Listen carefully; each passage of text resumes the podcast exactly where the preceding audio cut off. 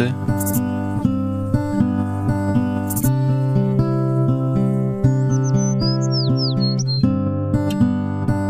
aus der Pfarrgemeinde Hallstatt Obertraum. Ich begrüße euch zu unserem Impuls. Wir wollen uns auch dieses Mal noch mit dem Glaubensbekenntnis beschäftigen. Genau, wir haben gesagt, das apostolische Glaubensbekenntnis besteht aus drei Teilen. Äh, Gott wird an den Anfang gestellt, in der Mitte geht es um Jesus und seine Person, äh, warum es für uns wichtig ist und zum Schluss kommt der Heilige Geist noch ins Spiel. Ja, da müsste man eigentlich jetzt über die Dreieinigkeit oder Dreifaltigkeit vorher ein bisschen reden, weil mir gefällt ja der Begriff Dreifaltigkeit deswegen gut, obwohl er etwas altmodisch klingt weil es um die Entfaltung des göttlichen Geheimnisses geht.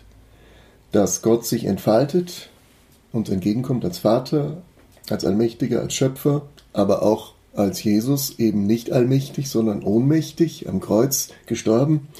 Und was auch sonst noch da drinnen steht, alles als Auferstandener und der Heilige Geist.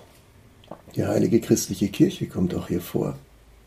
Wir sollten auch darüber nachdenken, warum alternativ dazu katholische Kirche gebetet wird. Ja, was heißt das katholische Kirche? Ist das jetzt römisch-katholisch gemeint oder wie soll man das? Da würde ich jetzt als Evangelischer sagen, wenn das römisch-katholisch gemeint ist, dann schließt es uns aus. Mhm. Aber katholisch ist genau das Gegenteil von ausschließen, sondern von mit einschließen. Katholisch bedeutet vom griechischen Begriff einfach alle, alle umfassend, den Erdkreis mit einbeziehend aller seiner Lebendigkeit und Unterschiedlichkeit.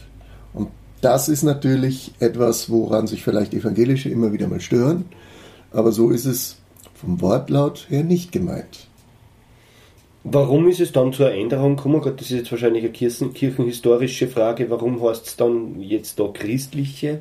Natürlich hat es eine Kommission gegeben. Es gibt immer wieder Kommissionen, die auch daran arbeiten, etwas zu vereinheitlichen, etwas wo sich jeder drin wiederfinden kann. Und äh, die römisch-katholische Kirche hat sich entschieden, eben beim Begriff katholisch zu bleiben, währendhin die anderen Kirchen gesagt haben, wir wählen christlich, weil das nicht ausgrenzend missverstanden werden kann, sage ich mhm. jetzt bewusst auch. Weil es auch das alles ist, umfasst ja. oder alles mit einschließt. Dabei sind wir schon bei einem ganz, ganz entscheidenden Thema von Bekenntnissen.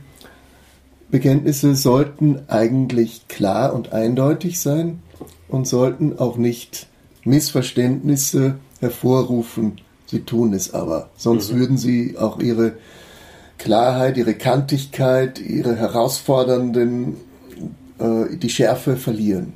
Bekenntnisse brauchen auch eine gewisse Schärfe, wo man sich ein bisschen die Zähne dran ausbeißen darf. Wir müssen doch bedenken, das ist vor, vor 1800 Jahren entstanden. Dass wir genauso denken wie die Menschen damals, da sind wir doch das wäre ja völliger Unfug.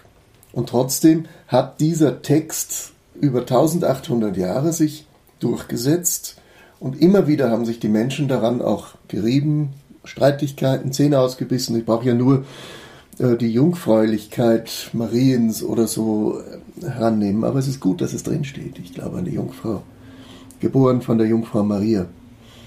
Ähm, darüber muss man nachdenken, was heißt das jetzt? Und was hat es vor allen Dingen vor 1800 Jahren geheißen? Wir denken sofort biologisch. Keiner ja. hat eine biologische Vorstellung äh, von Jungfräulichkeit damals gehabt, sondern selbst Martin Luther sagt, obwohl er sechs Kinder hatte, ich bin eine Jungfrau. Eine, Im geistigen Sinne, mhm. nämlich gemeint. Und alleine hier merken wir, wie Begriffe uns herausfordern, darüber nachzudenken. Es ist nicht so platt, wie wir mit unserem heutigen Denken meinen, alles zu wissen, sondern da haben Menschen in anderen Jahrhunderten ganz, ganz andere Gedanken entwickelt und die waren oft viel, viel weiter als unsere oberflächliche, moderne Denkweise. Und der ähm, viel zitierte quasi Übersetzungsfehler, dass es eigentlich einfach nur junge Frau das kann man, heißen könnte ja, oder geheißen haben könnte früher, weil alt war es ja wahrscheinlich nicht. Wenn So ist es, das so ist Kind es. war, wird es wahrscheinlich nicht sehr Natürlich, das leitet man ab eben aus dem hebräischen Text, aber diese Übersetzung ist ja schon passiert äh, vom Alten Testament ins Griechische, die sogenannte Septuaginta. Dort ist dann plötzlich von Jungfrau die Rede, weil natürlich die Jungfrau mythologisch für einen Griechen ganz, ganz viel bedeutet hat. Die Jungfrau war zum Beispiel Athene, auch die äh, Ortspatronin für die alten Griechen von der Stadt Athen. Oder Parthenon, der Palast in Griechen, in, in Athen. Parthenon ist Jungfrau. Das heißt, hier steckt eine ganze Lebenshaltung drin, hier steckt Eindeutigkeit drin, hier steckt Reinheit drinnen, hier steckt etwas ganz Entscheidendes drinnen, was man eigentlich damit aussagen möchte. Also wenn es ein Übersetzungsfehler unter Anführungszeichen war, dann ist es ein philosophisch sehr positiv besetzter. So ist es. Also das Drum, äh, sehr cool, weil sonst könnten wir über das nicht reden, ja. Und Genau, nicht nachdenken genau. drüber, ja. Genau, wir haben praktisch ganz andere weltanschauliche Hintergründe und jedes bringt das Seine hinein. Und das müssen wir bei allen beim Glaubensbekenntnis immer mit berücksichtigen auch. Wie schaut es mit der Genderkritik aus? Ernsthafte Frage jetzt, weil es ist ja nur von, also Maria ist da die einzige Frau, die drinnen genannt wird, es ist dieser, dieses äh, männliche Gottesbild überhaupt, das wir im Christentum haben, sicher für viele Leute ein Problem. Die Frage ist, wie alt ist das männliche Gottesbild? Ja, Es ist eigentlich ein sehr junges, einseitiges. Ähm, wir haben eigentlich das Problem nicht, weil die Göttlichkeit ist nicht männlich, sondern vor allem nicht biologisch-sexuell Ja. männlich, ja. und vor allen Dingen der Begriff Vater, der hier vorkommt, ist überhaupt nicht jetzt männlich gemeint, sondern Vater bedeutet eigentlich äh, beschützend, erschaffend, erzeugend. Und das ist genauso die Mutter drin. ja. Man müsste natürlich, wenn man das jetzt schärfen will, äh, ich glaube an Gott, den Vater und die Mutter eigentlich hineintun. Das heißt die Gesamtheit der Schöpfung. Aber absolut nichts Machohaftes, Männliches Ja. oder sonst irgendwelche Fiktionen, die Menschen da hinein interpretieren. Das trifft uns nicht. Gut, der dritte und wohl schwierig zu fassendste Punkt ist der Heilige Geist, der da drinnen steckt. Ja, der Heilige Geist ist der Begriff für das, was eigentlich aus dieser Göttlichkeit entstanden ist und sich vermischt, vermengt auch und in diese Welt hineinkommt, in uns hineinkommt. Nicht? Der Geist, der durch die Schöpfung geht und erneuert, erhält, was ist und uns eigentlich genau jetzt mit hineinnimmt. Nicht mehr abgegrenzt, sondern dieses Göttliche, was wir vielleicht in uns äh, oft gar nicht vermuten, aber was da ist, was gesät ist. Das Samenkorn, das immer wieder aufgeht.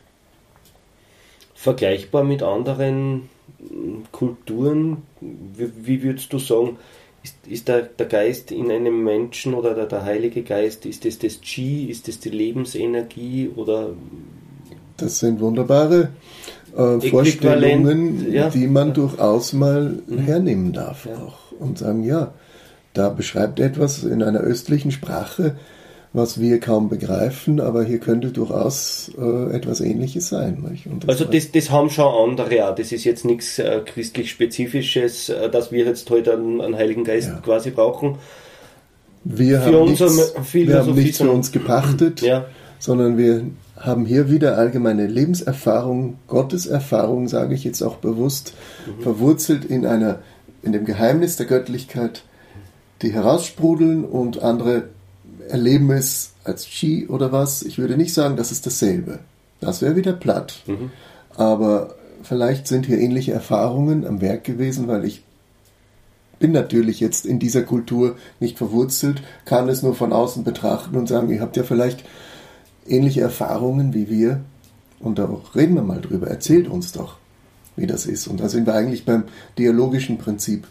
Wir reden über Erfahrungen und die einen nennen es so und die anderen so. Und wir durch unsere ja, Tradition, Geschichte haben einfach auch dadurch etwas entwickelt, was nicht oben aufliegt, sondern was wir so benennen. Und das ist Glaube auch, wo wir es immer wieder wagen, es neu zu fassen oder auch umzusetzen und zu benennen in unserer Wirklichkeit. Glaubensbekenntnis, da steckt das Wort bekennen drinnen, haben wir schon gesagt, aber auch das Wort kennen. Inwieweit glaubst du, dass es wichtig ist, dass die Menschen das Bekenntnis wirklich kennen können. Ja? Ja, ja. Also findest du wichtig, dass man es als Kind auswendig lernt? Ganz direkt gefragt jetzt. Äh, Ich lasse es meine Schüler schon lernen. Ja. Wenn es beim Auswendiglernen bleibt, dann ist es nicht inwendig, sondern nur auswendig. Aber ich glaube, dass trotzdem etwas hängen bleibt, vielleicht weil es gerade so anders so sperrig ist und Kinder wehren sich eigentlich kaum dagegen. Das ist Lernen. Auch so meine Erfahrung, wenn sie im positiven Sinne eingeführt werden, auch wenn sie es nicht verstehen. Aber das ist ein Gedicht, was ich lerne und irgendwann kann ich es abrufen und kann darüber nachdenken, was heißt das denn eigentlich? Das ist für mich, sage mal, der Eingang. Wenn es dabei bleibt und sage, ich habe es am Sonntag gesprochen und mehr brauche ich nicht, naja, es hat aber für mein Leben keinen Einfluss, dann sage ich, es wäre schön, wenn es anders wäre, mach dich doch mal auf den Weg. Und setz dich auch mit dem auseinander, was du nicht verstehst. Und versuch mal einfach dich den Fragen zu stellen, die da drin stecken. Deshalb hoffe ich natürlich, es bleibt nicht dabei. Vielfach haben wir, also an meiner Kindheit auch oft, ähm, hieß es, die Pflicht ist erfüllt, wenn du es kannst und dann ist es in Ordnung, mehr braucht es nicht. So fast. Das finde ich natürlich fatal. Und das macht eigentlich aus einem, ja, aus einem Glaubensbrot, was man essen sollte, plötzlich einen Stein, den man nicht mehr verdauen kann. Ja, es ist ja wirklich, es, äh, obwohl es sehr knackig ist, ich sage jetzt mal vergleichbar zum Beispiel mit den zehn Geboten, das waren ja auch, glaube ich, ursprünglich über 600 Regeln, die dann irgendwann einmal Haben die Juden entwickelt, ja. auf die zehn Ja, haben die Juden entwickelt. essentiellsten reduziert, sage ich jetzt Ja, mal, oder, ja, oder zusammengefasst wurden, ist ja das auch sehr knackig und gut gemacht, ähm, aber trotzdem kann man sich eigentlich über jede Zeile, genau. in jeder Zeile verlieren und drüber Ja. nachdenken. Also es bietet schon sehr viel, ähm, ich würde nicht sagen Interpretationsspielraum, aber Raum zum Nachdenken. Ja, Ja. ich denke, es ist wieder an den Ursprung zurückzukommen. Es ist entstanden eben als Taufbekenntnis. Die Taufwerber, die eine lange, lange Auseinandersetzung mit dem Glauben in der Urkirche äh, erst einmal durchlaufen haben, eine Schulung und die dann bereit waren, sich taufen zu lassen, oft manchmal sogar am Lebensende erst.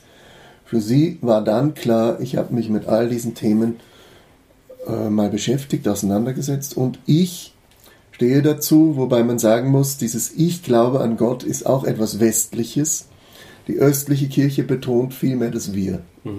Das heißt, hier geht es um das Gemeinschaftliche. Ich zähle mich zu dem Kreis derer, die hier gemeinsam bekennen. Ich reihe mich ein. Auch wenn ich nicht alles verstehe, aber ich spreche es einfach mit. Drum ist es auswendig gut, aber es wäre der Schritt zum inwendigen Erfassen, zum immer wieder sich auf den Weg machen, die Voraussetzung.